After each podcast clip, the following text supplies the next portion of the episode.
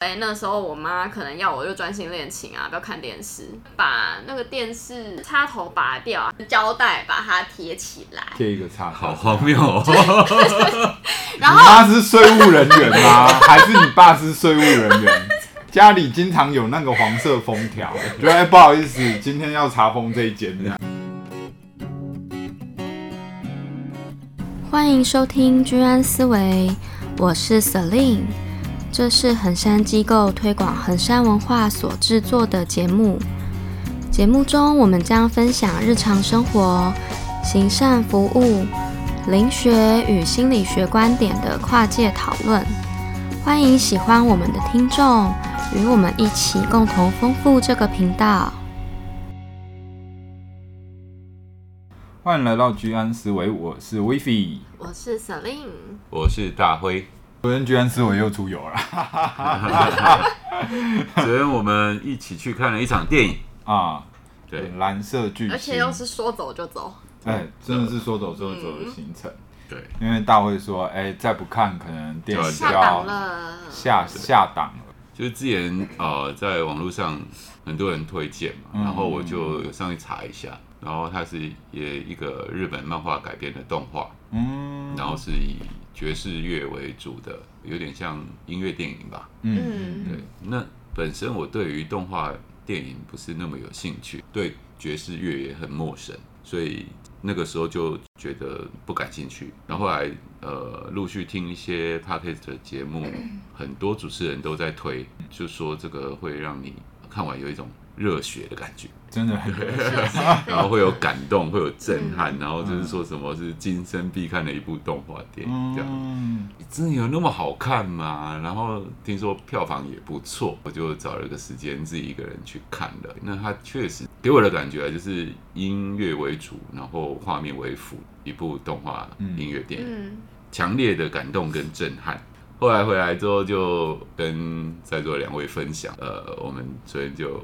在一起出团，对对对对，我是二刷了，我是二刷了。我觉得可以值得二刷啊！我仔细一看，就是第一刷的感觉就是哦，真的是很精彩。但二刷应该就是可以很沉浸在享受那个画面跟对那个音乐的流动。对，其实它的故事结构是很简单的，嗯，对。但是那个整个音乐的那种感受，尤其在电影院的那个。音效真的会让你觉得好像在现场的感觉，然后他们演奏完，在动画里面的观众拍手，我也会想要跟着拍手的感觉。我也是。对啊，呃，而且它有故事性在里面的话，这些呃音乐的感受又会不同。嗯，对，就是呃，你会连接到人人物嘛？对啊，如果说嗯，你单纯只有听爵士乐的话，可能就是享受那个爵士乐给你的一些感觉。像看完电影之后，就上网去听他的那个 OP 或者是 ED，就是配乐的，对，听那些乐曲就会啊联想到里面的人。然后人物角色跟如此如何的努力这样子，我觉得那个故事真的是还蛮蛮引发，就是自己有蛮多情感连接的，嗯，就会让我想到就是哎，自己也曾经有遇到一些呃在呃专业上的卡关的部分，嗯，就是里面有一个钢琴手，他就是也是在卡关了，卡关了，他技巧很好，但是他就是情感的那一部分没有办法放胆去。尝试或者是放胆，没有办法像男主角那么的，就是纯粹的用感性去去展现这样，不是那么的没有拘束，有他的限制在。嗯、但我觉得就是看到他哎、欸、也突破的那一瞬间，我就觉得哦，就是这种感觉。哎、嗯，自己撞墙撞了很久之后，突然跳上去的那一瞬间，会有一种好像等的就是这一刻。哎，对，讲到学音乐。司令就是对啊，学音乐长大的小孩，跟我们不一样。什么？可以谈谈你的这个 音乐之路、音乐历程，还有贴封条，讲一下，讲一下。哎呦，其实昨天在看的时候，真的就回想到蛮多。过去学音乐的历程，然后，但我觉得最吸引我的应该就还是单纯的喜欢跟单纯的热情的部分吧，因为我觉得这是可能以前小时候的我比较没有机会去沉浸或是体会到的，对啊，因为在我以前的学习历程里面。比较多都是以成就导向为主。蛮多爸爸妈妈在小时候让小孩学才艺都是这样。我之前有认识一个朋友，他也是弹钢琴，我就问说，哎、欸，你弹几年？他说弹了十三年。然后我说，那后来怎么不弹？他说，因为对他来说那不有趣，弹错会被打手的这样，他就觉得不太喜欢。但他很喜欢打棒球。嗯对我来说，一路上学钢琴或是小提琴，因为这些都比较不是我自己选择的，嗯，对啊，就可能比较是。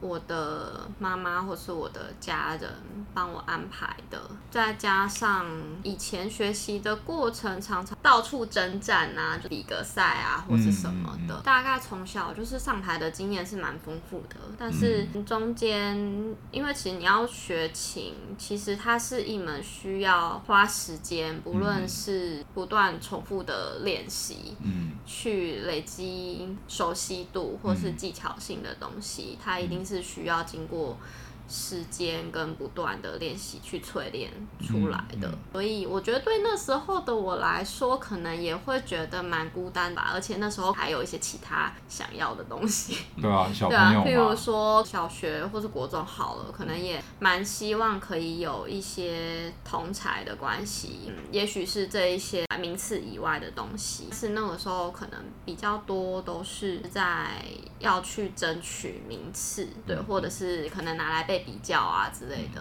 然后但反正以前就是我以前就是也会想要偷懒，就是不想练琴啊。对啊，比如说可能晚上妈妈要去上班，你就还是会被叮咛说，你这个时间你就是要好好练琴哦，回来就是你下下礼拜就要比赛啦，就好好练呐。然后但我就好，拜托每天练会累死。因为以前小时候很喜欢看电视，因为以前我们家的门就是可能我是听得到外面有没有人回来或进来的，所以我可能就打开我的感官就。随时注意到底有没有人回来，stand by 这样。对，然后在我快要听到哎、欸，好像有人要回来之前呢，我就赶紧就是把我的小提琴架上来，然后开始拉出声音。嗯、所以呢，就是一个交差了事的概念。嗯，然后或者是说，哎、欸，那时候我妈可能要我就专心练琴啊，不要看电视，还会把那个电视插头拔掉，还是把门贴上电视门。不是电视门，就是可能让我可以去别的房间的门，就是用胶带把它贴起来，贴一个插头，好荒谬哦！然后你妈是税务人员吗？还是你爸是税务人员？家里经常有那个黄色封条，觉得哎不好意思，今天要查封这一间这样。对，因为因为这样贴起来，就是可能移动或者什么的，可能会看出痕迹嘛。就如果把门打开。哎，他可能他夹个头发，他可能就知道，哎，我这个时间是没有好好练琴，然后我偷跑出去看电视之类的。那他贴了之后，你把它撕掉？我还是会撕掉啊。然后呢？然后就出去看了，然后看看时间差不多再回来，然后照原样把它贴回去。嗯，对，啊，有时候被抓到，有时候没被抓到。道高一尺，魔高一丈。这我觉得父母亲应该都知道。应该都知道，怎么可能不知道？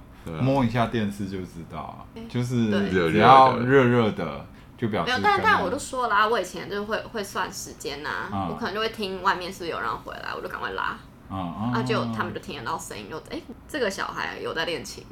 嗯，我不觉得爸爸妈妈有那么天真。对啊。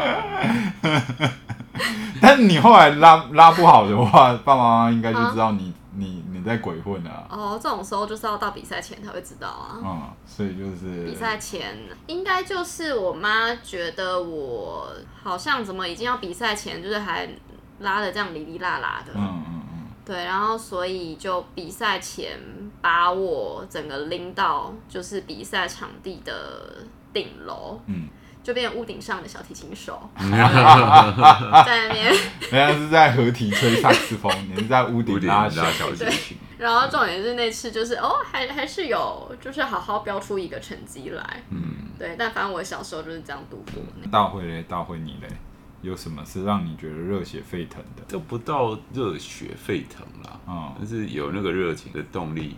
可能是在讲课那个部分吧，有一段时间真的很密集的在讲，然后北中南这样跑。当然，呃，理论的基础是一定的内容嘛，框架下的自由表现，就是就是在那个内容当中，你要怎么去用新的方法去诠释跟隐喻，对，然后面对不同的群众，你要用什么方式去讲，或者说你会尝试要用新的一种开场，或是重新架构、重新拼凑，或怎么让听众能够更容易去了解你要表达的内容。对，因为听众有不同层次嘛，嗯，有些人他的学经历会比较高，有些人就是比较就是可能呃在家庭啊，或者是说他就是比较少接触社会的，所以你可能要用一些很浅白的方式，我那时候称之为讲师脑，对，你就会看到什么东西，然后你就会连接，哦，这个东西我可以拿来做隐喻，拿来做譬喻，嗯，然后哪一个理论它是可以运用在这个譬喻上面，跟着在扩充这个讲述的内容。对，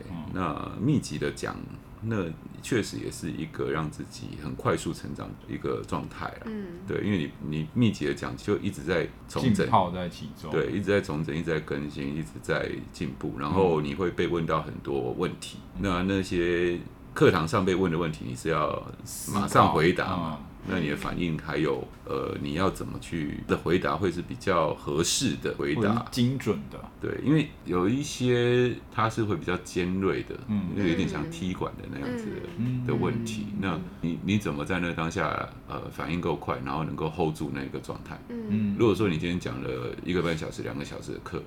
那到最后被人家问倒了，那你这一个半小时、两个小时是白讲的。嗯，对你所有你所有的这个内容就会被推翻。那你怎么去呃回复？那这个回复又是正确的？应对那些挑战。对，那慢慢慢慢，其实人嘛。嗯，头脑就是这样啊。他听到哪一些内容会产生什么样的问题，其实就大同小异。嗯 到后来就就是有刃有余，反正这个东西你就问过 N 遍了哈。我觉得真的有一些东西真的是做中学实战上来，嗯、像我们 Podcast 也是一个一个这样剪上来，一集一集录上来。反而就是可能现在前面开会聊的比较淡，但是一按一按麦的时候就哎。欸好像哎、欸，情绪就来了，嗯、那个 tempo 就来了，好像脑袋也就都切过去了。其实，因为我们在讨论的时候是处在一个卡关状态。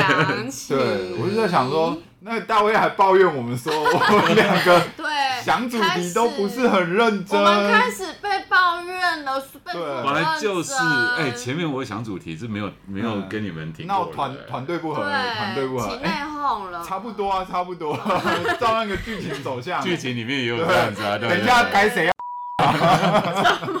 你不要爆雷，不要爆雷，不要爆雷。那个 虽然虽然大家听到这一集的时候可能已经下档了，但是也许也许之后在一些可能某平台会上，某平台会上，对，不要爆雷。对啊，然后我其实蛮喜欢他们三个团员共同成长的那个过程，或者是说那一种，我觉得是用彼此激荡的那个过程。男主角会激荡钢琴手，然后钢琴手会试着给鼓手一些途径，让他一点一滴的进步。对啊，因为三个人的起点是不一样的啊。对啊，那就是像鼓手还是比较慢开始嘛，他就会想要追赶上来。对，那主角，嗯，他是萨克斯风嘛，我觉得他会有一点在中。中间，对，他也不像钢琴手，他练了十几年、嗯、哦，那他他是有一股热情，对，他的热情去激荡坚持。那刚刚讲到那个卡关嘛，啊，对，就是撞墙卡关。其实当你撞墙的时候，它就是进步的契机啊。哎、欸，你那时候当讲师的时候有卡关吗？有卡关吗？也许有吧，但我忘了。过了就忘。对啊，过了就忘了。真的就是有有所谓的讲师的卡关，就是你可能哦。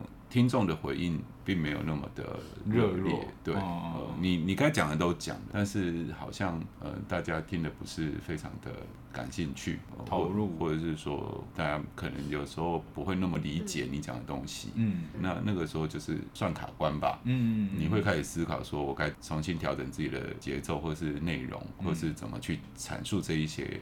理论，那让它有趣一点，不会那么无聊。呃，那或者是说，有哪一些族群的人，你是本来没有去注意到他们是否能够吸收的，非常的做到很细的，每一个下面的群众都要就就等于你上来之前，你要观察一下听众的组成，对，因为他不一定是同一个层次的。我觉得我真的做 podcast 好像也是有遇到卡关，嗯，对，前一阵子想要剪精华版，结果全部都是精华。我发现我们跟直播型的，嗯，不太一样。嗯、直播型它可能就是一个完整的。嗯、那其实我们已经剪过一 part，就要再剪第二 part 的精华版的时候，会发现真的是很难取舍，很难取舍。嗯、因为我发现精华跟跟我们这样子的一一般的剪辑不太一样。嗯、一般的剪辑是线性剪辑，你就是去无存菁嘛，你就是把一些比较杂的，的 那是消音。政治不正确的地方是消音，然后把一些比较杂的东西剪掉，就是可能嗯嗯嗯嗯嗯，嗯一些口头禅啊，大家以后要把口头禅修掉，也是要进步啊。口头禅要修掉，口头禅要修掉，不然我真的是有时候剪的时候比较辛苦。然后把一些杂音剪掉，然后把一些段落可能比较无相关的段落秒污，比较可能观众不知道那是什么东西，因为被剪掉。反正就是把一些比较呃不相关的段落剪掉，然后接下来就是把它拼凑起来。但是嗯、呃，现在要剪精华，就是你要取舍。如果用二十八十法则，你就是要把百分之八十的去掉，剩下二十，然后再把它。几个集数，最近在试着剪鬼月特辑的集数，把它兜在一起。嗯，但我就觉得好难喔。那个很难啊，因为那个都是重点。我觉得现在预告比较好剪。就讲到讲到鬼月特辑，呃，有一些朋友就是他不敢听，不敢听哦，就是他看标题不敢点进去，他觉得在讲这个鬼故事或者什么，他会害怕。其实各位听众跟各位强烈建议去听，因为一点都不恐怖，又不是在讲鬼故事，而且听了之后。你会不怕？最近这个时机点也蛮哎，刚好可以听听呃呃呃，又是鬼门又要开，因为人家已经在怕了，你还叫人家这个司机先听？人家在听的时候背后就阴风阵阵，就不用开冷气啊，就 觉得凉。它是刺骨的凉哦，让你发自内心的寒的凉。我觉得好像真的是创作跟像我们这样录音，其实就蛮多是走到一个程度卡关，然后再往上跳的一个阶段。对啊，曾经听过一句话，就是撞墙的时候嘛，嗯，就是看起来没有在前进，其实你在爬楼梯啊，就是要把那个墙再往上提升嘛，嗯，往上提升就会继续往前走。所以真的就是要这一段时间，Podcast 的是撞墙期，但其他的东西我都觉得还走的还蛮顺的。但是脱口秀也还哦，对啊，你有去听了第一场 Open Mic，感受怎么样呢？啊我觉得尬的很尬，尬的很尬，尬的真的。我我那一天跟你去，那个最尬的是我那么多场里面最尬的一个。哇！对，那你就可以感受到说尬会有多尬了。尬真的很尬，很痛苦。连听众大家都一起痛苦。对，哎，他也很厉害，就是其他脱口秀的演员就是带给大家欢笑嘛，听众大家一起笑，但是他是带着大家一起尬。一起尬，哇！大家一起痛苦。这也是走出个人风格啊。那哪是风格啊？折磨狗群众好不好？他是 S 吗？这样子，我觉得听一听，真的会发现，就是我我真的蛮喜欢那种彼此激荡，他们就是浸泡在那个氛围里面，对，所以就是骂什么三字经啊，讲一些黄色笑话，都很哎、欸，我觉得你去到那个真的是会解放自然了，对，解放你的那个被政治正确禁锢的大脑，对啊，那个是被允许的空间，你怎样讲话都都没事，没事，只要好笑，但是不好笑就有事，这样，其实他也是蛮严厉的。啦，对啊，蛮严厉的，大家就沉默，但是那个沉默就会让台上的人很痛苦，真的很痛苦。哎、欸，我觉得还蛮蛮不错的，有一个很深刻的体验。我觉得我们在录 Podcast 之后，大家都一直在做一些新的尝试。嗯，对，我们要也要做一些特殊的新的企划嘛。啊、嗯，对啊，你你要去了解一些呃时下的东西，然后去接触一些自己没有接触的领域，才有东西讲。啊啊啊啊啊！对，我最近要去跑铁人三项。哦，对，你超猛哎！哇 佩服，不是我超猛，是我朋友超猛。你是说路跑吗？不是啊，路跑那个已经跑完了九 km，一小时十五分。对，嗯那 要讲一下成绩嘛，但是也不是特别好的成绩。我有完赛，OK。好，这次是刚好跟跟我的那个大学同学，就是社团的朋友，然后他们就是有一个就是在台东玩这样，然后他经常会去这种挑战这样，然后他那一天我们就朋友结婚嘛，我们去那边拉比玩，他就在聊到。这件事，然后他就说啊，不然我们就是下一次聚就是做这个啊，然后他就说，不然报名网址贴出来这样，然后贴了就，哎，三月份好像可以哦，然后我就去报名。我发现真的是，呃，做这个事情你就是先报名就对。上次九 KM 本来也觉得怎么办，没办法，就就去了。后来也是也是跑完了，所以这次我觉得应该加点训练应该可以，就是一步一步的挑战，解锁人生成就。冲啊！嗯，真的，三铁三铁，你要先游泳，在开放式水域游一点五公里，然后再骑脚踏车四十公里，最后跑十公里，我觉得很帅，我觉得很帅，很惊哎！我我刚刚看的时候是想，哇，好硬哦这样子，但仔细看那个时间，其实四个多小时去跑，其实好像还好，就是跑步大概九十分钟，然后骑脚踏车大概。一个小时又五十分钟，嗯，然后游泳六十五分钟。我是觉得跑步跟骑脚踏车应该都还好，游泳这个可能就真的会比较开放式挑战。到开放式水域，对觉得蛮挑战，很挑战，因为你脚踩不到底。对啊。然后我想到我这个小矮子，不不管你是小矮子还是高个啊，就是踩不到底啊，对啊，这没有差别的。好啦，他不是你小矮子，可能你沉的比较久啊，咚，短腰，这样才才。浮上，浮上还是七天后了啦。哇，不会是这样，不会是这样，他应该可以，还是可以加一点福利的，福利背心或者是什么的。应该安全性会有这些准备吧？会有啊，应该会有啊。万万一真的比赛出事情怎么办？嗯，对啊。因为他们说，就是你有可能会被关门，就是什么意思？时间时间内没有完成，速度太慢这样。他们就说，之前有一个骑脚踏车的很想骑完，但后面都是警车，然后他说。那个人边哭边骑这样子，警车要把它关门，他会被警车超过，可能就没办法完赛。就 game over。所以就是速度还是要达到一定的程度才可以过这样。嗯。但现在就就准备要练了，我觉得也是一个突破突破极限的东西啊。可能你之后也会常常跟我们 update 你的训练心得。应该是会会有一段撞墙期吧，心肺功能很久没练了。可是我觉得你的时间已经排得很紧了，你还报名这个东西，你怎么有时间去练习啊？有，我我已经排好，就礼拜五晚上就是去健身房，嗯、那健完身之后就跑，然后跑跑跑跑，然后大概他有我有算三十七周，嗯，所以我就是大概礼拜五固定就是练跑步跟健身。啊，游泳。那对啊，那游泳。游泳可能礼拜六、礼拜天挑一天去练。先去游泳池练。先去游泳池。然后开放水域要怎么练？开放水域有地方练吗？可以去找那个深的游泳池，我看他有贴那个，他有贴那个。对，他说有一种是五十公尺的游泳池。哪有深五十公尺的啦？哦，没有。五十公尺哎、欸，五、啊、公尺啊！我光我光之前跟我朋友去踩不到底那种，我就快我就快给他洗，因为我就连那种我踩不到。你就飘啊，你就飘啊，水母飘。哎、欸，水母飘或者是完全漂浮在上面，好像也是需要练的哎、欸，嗯、就是漂浮是需要练的、欸，纯漂浮就是轻轻踢，轻轻踢这样的。你没有练过，你没有？你会啊、喔？我会啊，我会啊。你会？不会啊，我连叠式都会。我也会叠式啊。会啊会啊，就是这样飘啊，这样飘，啊，对啊。要回到蓝色巨星，还是要回到蓝色巨星？我觉得里面有一句对爵士的那个形容，我觉得还蛮适合去问自己，就是说什么对你来说是强劲又有热情的？他形容那个爵士的那个感觉。嗯，因为我觉得爵士真的是一个很自由的音乐。嗯，对，没有像一般其他的音乐形态那么的局限。它可以 freestyle 的，在那个过程中可以 freestyle。像那个钢琴手，他突破。自己那个 solo 那个部分，嗯、然后那段真的我是已经二刷了，我听完还是起鸡皮疙瘩。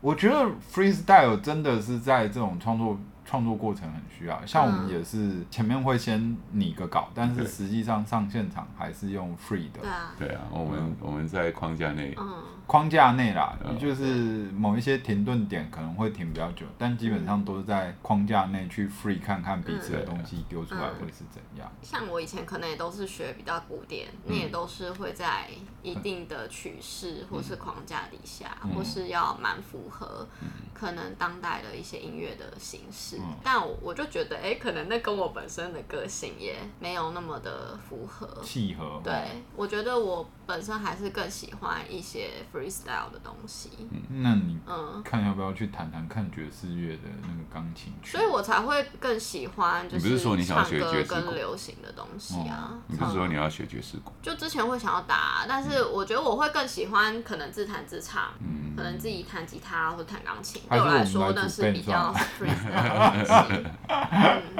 自弹自唱啊，还是我们来主编，你打鼓，我吹萨克斯风，他弹钢琴。我不会弹钢琴啊！你你在想 什么？他弹钢琴，你打鼓，我吹萨克斯风。哎、欸，你会打鼓吗？不会啊。你有打过吗？没有啊。哦，那刚好玉田。对啊，我们这里刚好有一个专业钢琴手、啊，开始从敲敲那个来唱个爵士或是灵魂乐。哎，好像不错。就是这一部电影会让。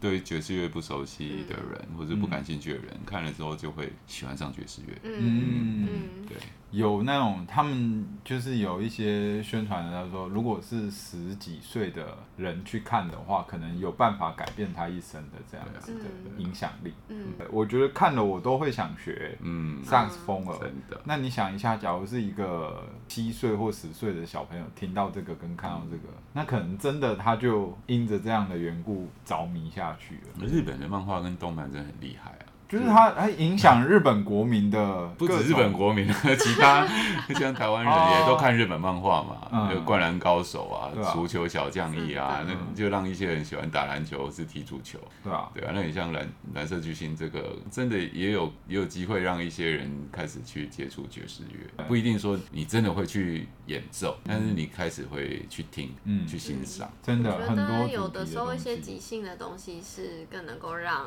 那个情感真。真的流流露出流流露出来，流露，你很白，剪掉，剪掉，流流露出来。哦，爵士乐啊，对啊，哎、欸，因为之前《灌篮高手》就引发篮球风嘛，对不对？然后那个什么棒球的话是那个。棒球可能他们日本本来就很盛行，就棒球日本棒球漫画太多了啦，没有说一个很经典让大家记住的。排球有排球少年啦，排球少年很棒。然后排球少年，但是有些他们也是让一些运动漫画，就是超能力漫画，嗯，就是网球，后来越来越夸张了。网球少年这种看漫画的人，有一部分真的很认真的那些运动漫画会吸引一群人，就是朝着运动漫画。但有一部分就是超能力的运动漫画的人会吸引一群人变成宅男。我觉得，呃，蓝色巨星它不同于运动类型的漫画，它是音乐是有声音的，漫画是没有声音的。嗯，那它这一部漫画，据说，嗯，因为我没看过，据说被誉为就是有声音的漫画。嗯，就事实上它没声音，但是你看了你会画面很有声音感的那种感觉。我觉得看电影就感觉很强烈，那光影效果跟那个线性的感觉。如果说之前已经看过这部漫画的人，然后去观赏这部电影的话，我相信会更有感觉。嗯，对，因为他以前他都是在看漫画的那个过程当中，自己透过想象吧，自己想象的感受。嗯，那现在是具体的声音出来了，音乐真的出来。对，而且都是请一流乐手，惊艳起来一定是大家赶快去看，快下档了。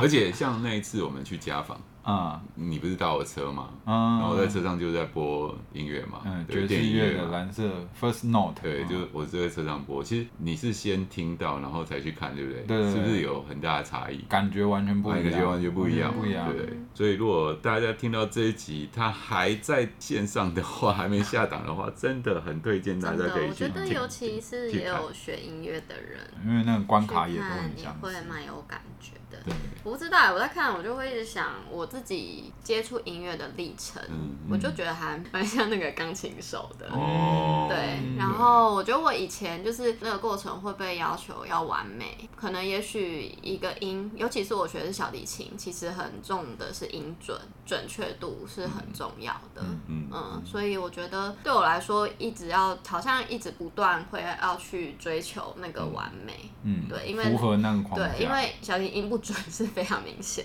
可是有些时候一直。去追求那个完美，其实就会少掉很多情感性的部分，嗯、情感表达。对，然后有些时候不是那么完美的部分，反而是真实情感出现的部分吧。可是我觉得那个基础还是很重要啊。对啊，对啊。你就是必须要经过前面的那些基础打磨，对啊，对，就是你的那个基础打得够深嘛。嗯。你之后的那一些呃，我们讲。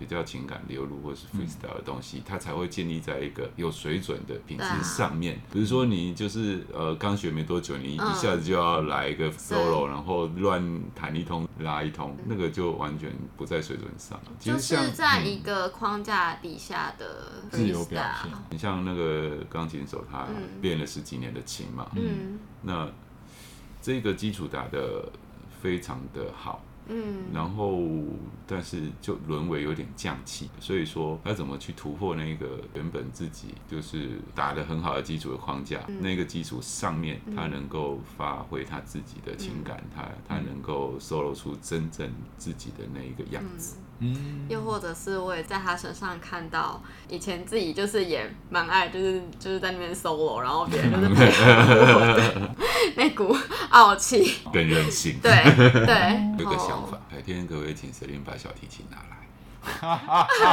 现场 solo 一段？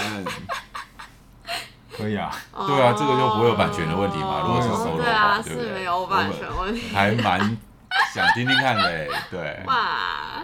是可以啊，嗯，好啊，这样子我们这里的乐手找到之后，那个前奏就是给自己小提琴手拉好了，笑死哎，还蛮有意义的哎，对我们前奏如果是 Celine 拉的话，嗯嗯嗯，就很酷。哎，我真的，我再到之后唱歌，好像也都是别人在配合我比较多哎，别人帮我合音啊，或者什么的。我觉得你唱歌是蛮厉害的，但感情就是差。你你可以再闭嘴。好像喜，我觉得好像我也不见得说是喜欢 solo，嗯，而是习惯，或者是说可能你常 solo，大家有需要承担这个 solo 角色的时候，嗯、比较会是由你出现。应该是说，可能我学的乐器，嗯、因为小提琴它其实本身就是一个蛮独奏性质的乐器啊，哦，所以就可以玩的比较有乐趣。对啊，因为应该说就是小英比较是就是 solo，嗯、那可能通常是其他伴奏，嗯、来配合这样。嗯、但我觉得后来我再加入乐团，或是合唱团，或者是合唱，就觉得好像也不错。哦，就是相互相互配合，配合的这样、嗯、的感觉，相互支持的感觉。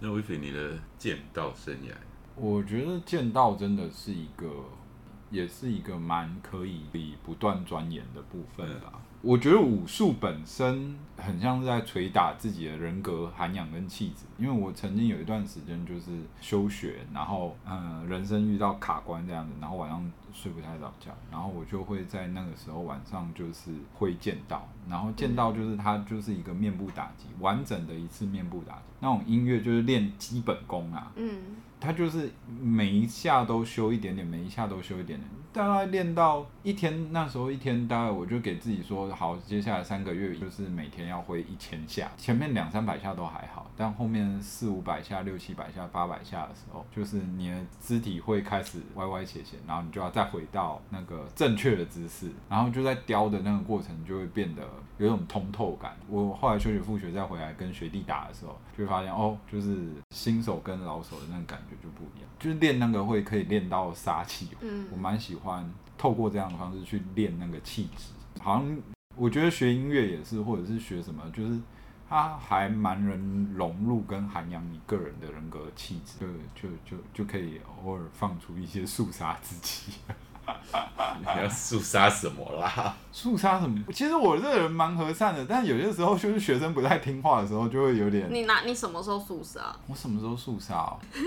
比较少啦，比较为为人亲切，为人亲切。但是会会真的练过之后，你就会觉得哦，其实要打败一个人还蛮容易的，你就是就大概一秒两秒的事情这样。嗯、所以呃，我觉得是蛮燃烧自己的。我喜欢燃烧自己，就是自从分手之后，我个人是喜欢把人生就是燃烧燃烧的很炙热，然后会有一种可以一直走下去的感觉。那你有伴侣之前都不燃烧吗？啊，有伴侣之前好像有一个限缩器，或者是有一个就是限制在那边，或者是说好像也没痛苦到一定要拼命的燃烧自己。那时候也是很热血，会找朋友做一些傻事，但就比较是欢乐取向，而不是这种追求某种人生解锁，就是追求某种冒险跟燃烧殆尽的这种感觉。好啊，那最后就是请大家就是说说看，哎，蓝色巨星对你来说是你觉得最强烈的印象心得是什么？我觉得就像我刚刚讲的嘛，我对爵士本来就没有太多接触，因为网络上跟 Podcast 大家在推荐这一部电影，本来我是拒绝的，后来我去接触看看，去尝试。嗯，我觉得很多我们本来可能。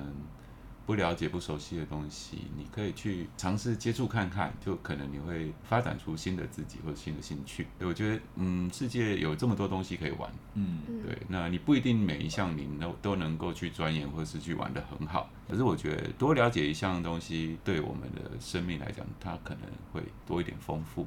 嗯嗯，这一年，我觉得对我来说是呼唤起那个纯然的音乐魂吧。哦，嗯，我的音乐也不是就是只有 被要求成就取向那部分啦。我觉得呼唤起的是，也许曾经的学生时期那个很单纯很喜欢音乐，然后也许喜欢到就是要翘课去练唱。对我来说呢，就是很纯粹的喜欢。对我来说是一种炙热的情感表达。我觉得不知道为什么，我觉得从以前到现在，我一直有一种内在有很强烈、丰富的情感需要展现。那大学的时候可能是用剑道，然后后来用了心理学、自我叙说，用了各种方式。最近之前用了健身，那最近想要跑那个铁人三项。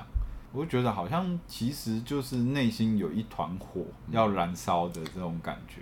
讲到这边，就是我第一次看，我昨天是二刷嘛，我第一次看这部片的时候，嗯、我是直觉是想到你，哎，就很想要推荐你去看。萨克斯风手。对对，我觉得你不一定要学萨克斯风，但是我觉得以你的这一个内在的状态，嗯、或是说以你这一个人的特质跟个性，嗯，你应该去学。一样乐器可以透过这个乐器去将你的这些情感，情感宣泄。或许也不一定是乐器啊，嗯、但也许。但是乐器它是一种可以表现嘛。嗯，我觉得唱歌啦，之前唱歌就有那样子的情感表现。唱歌跟乐器的演奏，我觉得又不一样，是不一样的。看完之后是觉得萨克斯风好像蛮适合我。哦，对啊，就是这样子认为才想要推你去看啊。我就觉得说你看完你一定想要学萨克斯风，好像蛮适合我。可是那真的要需要很多时间投入啊！说不定过一阵子你们哎，我不去买萨克斯风，可能 不被猫猫又更更更久了，然后换萨克斯风那样。不会，猫猫猫猫猫猫等过一阵子，它应该就可以进来了。对，猫猫猫猫优先去排排先，疗愈也是需要的，对啊。猫猫先，然后再来是脱口秀，然后铁人三项。猫猫应该会在脱口秀的事情，哦、应该八月多左右就有。然后脱口秀应该十月、九月、十月的时候。哦。那猫猫来之后，你把它带来以后，录音都带来。猫不太喜欢出门，它有时候会应激反应，对陌生环境它会有点紧张。你们来工作室录就好了。好，对啊，我觉得现在就是突飞猛进期啊，就是反正也没有爱情，也没有什么的，我就是不断的往前走嘛，走到哪是哪。慢慢有这样感觉，就是哎，好像自由自在的人生也是不错的，就像爵士乐一样，它有它的自由度在。对啊，如果我真的我真的去学萨克斯风，到时候就来吹一段。好啊，好啊，对啊，你先拿小提琴来拉啦。来啊。然后 大卫就被逼得不得不去打爵士鼓了。好，今天的节目就录到这啊，要跑了。啊，喜欢我们的就继续追踪，那记得去看，记得去看，我觉得真的很好。如果如果说你们听到的时候还没有下档的话，嗯，真的很值得，很值得可以去看。对。嗯，我推荐的每一个人都觉得真的能够。嗯，好啊，好啊，那今天就这样，拜拜，拜拜。